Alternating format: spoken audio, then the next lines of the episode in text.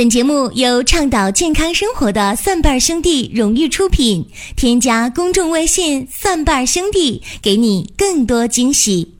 欢迎大家关注收听中医小白的入门神必备《中医入门》。今天和大家讲一讲体质的问题。讲到体质呢，大家说我知道啊，这几年特别火呀，把人分为九种体质，什么气虚呀。血虚啊，阴虚啊，阳虚啊，气郁啊，血瘀啊，平和呀，等等吧，分了九种情况，然后大家往往会按照这个情况去对号入座。呃，无论是去平时保养啊，还是出现疾病了，大家也喜欢这样按图索骥，对号入座。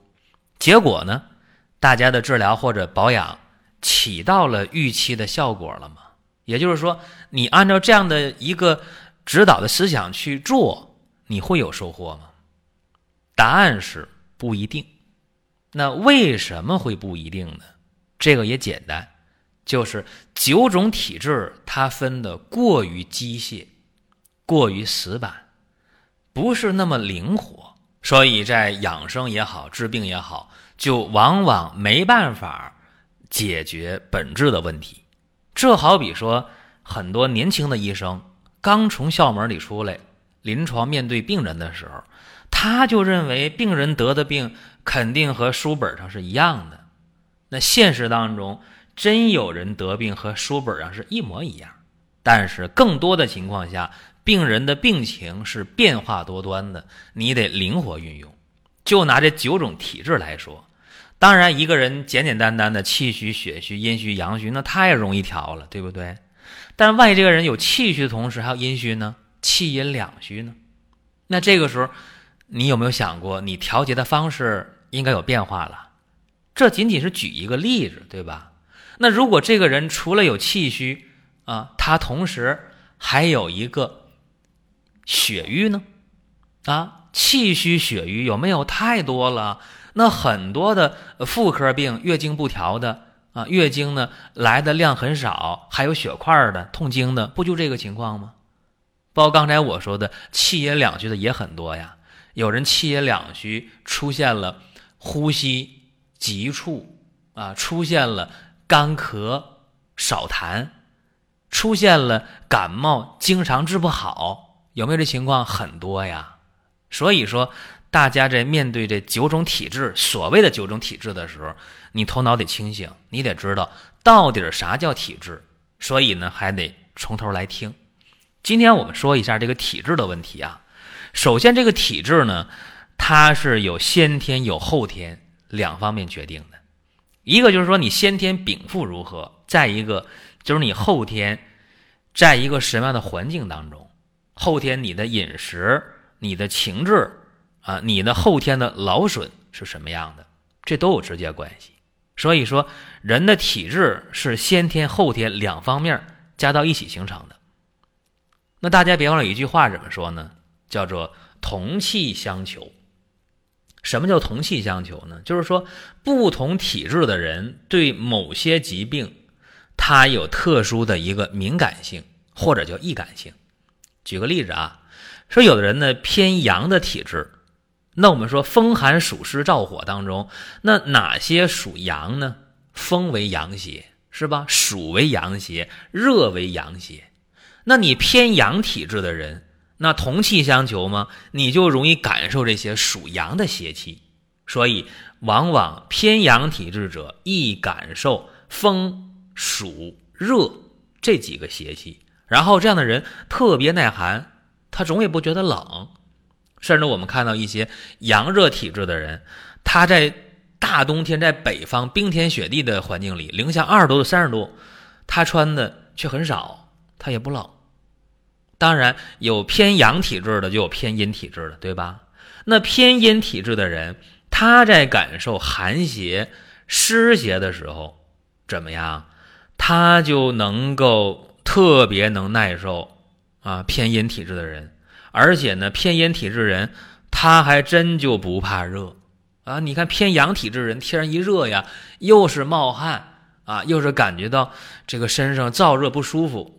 但是偏阴体质人没事儿，就不冒汗，就不出汗，就不怕热，对吧？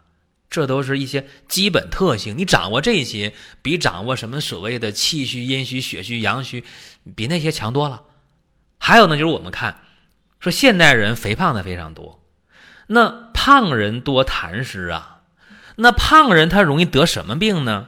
比方说中风，比方说脂肪肝，比方说眩晕症，比方说糖尿病，这都是胖人容易出现的病，对吧？包括出现心梗、出现脑梗，这都是胖人容易出现的。讲到这，瘦人可高兴了，哎呀，我没事儿。别忘了，瘦人多阴虚啊！你以为瘦人就没事了？你看，凡是那个经常容易咳嗽的，一感冒发烧、头疼脑热就有他的人群当中，有人打个喷嚏，你就感冒了、流鼻涕了。你记住，你往往长得比较瘦啊，往往是阴虚的状态。这个情况下还容易导致肺结核呢啊，包括骨结核、肾结核、肠结核，就是你阴虚的人、瘦的人就容易沾染这些东西。还有就是我们看到一些人阳气特别弱，而且呢阴又虚的人，叫阳弱阴虚者。这样的人呢有什么特点呢？就是特别容易自我郁闷啊，自我封闭。所以中医讲这样人叫肝郁气滞。你看这个人，呃，又是平时啊呃不爱说话啊，平时呢你看他弱不禁风，呃不善言谈。这样的人总爱往那没人的地方去。注意了，他往往内心的世界呢缺少阳光啊。这样的人往往容易遇事钻牛角尖儿，还不如你让他和谁吵一架来的痛快一点儿。他往往呢自我封闭，自我呢给自己约束的很厉害。这是咱们简单的说一下不同的体质，呃，它的一些特征或者和哪些疾病有关。但是你去判断小孩可不行。哎呀，这小孩到底是气虚还是阳虚、血虚还是阴虚，还是平和体质，还是什么这个血瘀等等？小孩的事儿啊，你别去想。为什么？因为小孩呢，他是气血未充，为至阴至阳之体。小孩呢，特别容易感受外邪，或者说吃东西吃不相应了，都能发生一些疾病。比方说，小孩贪嘴吃伤食了，对吧？或者小孩没注意就感冒了，这都常有的事儿。所以评价小孩的这个体质，呃，应该说这么评判本身就不合理啊。小孩呢有无限种可能，他的未来是什么样的还不好说。但是小的时候打的基础不好，日后这个孩子很可能就面临这样或者那样的疾病，这个大家也要心里有个数。再有一点呢，大家得知道，就是我们往往要知道一个道理。就是无论哪种体质，在发生疾病的时候，你还得找自身的原因。有句话怎么讲？打铁还需自身硬。就你自己这一关要是特别强大的话，真的，那你就厉害了。虽然不能说百毒不侵吧，但起码那句话你得知道：邪之所克，必因正气之虚啊。就是说，你正气要是虚的话。邪气乘虚而入，正气要是足的话，邪气没有进入的道理，对不对？所以打铁还需自身硬，别给这某种体质，呃，去扣上一个什么大帽子啊！我是哪种哪种体质的啊？然后我这个身体就啊应该怎么怎么样？其实无论哪一种体质，归根结底还是强与不强的问题。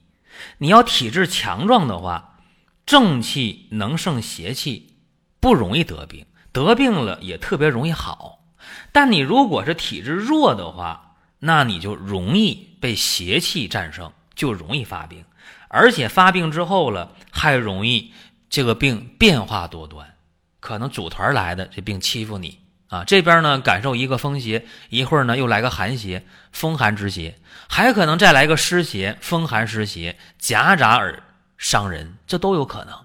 所以最关键的啊，无论哪一种体质。我们还得是让自身强大，这个是最关键。还有一点就是大家得知道啊，我们当面对一些疾病的时候，你得知道，呃，简单的判断吧。比方说，你看这个人啊，他是面色黄白，身体肥胖，那你就知道了，这个人呢肯定是偏于阳虚的，就容易受寒湿的侵蚀。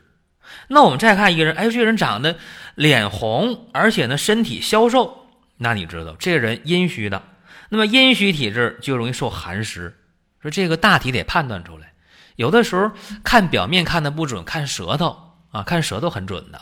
你比方说这个阳虚体质人，这舌头是胖的，胖大舌，齿痕舌；而这个阴虚体质的舌头是舌红的，舌体瘦小，这是基本的一些判断。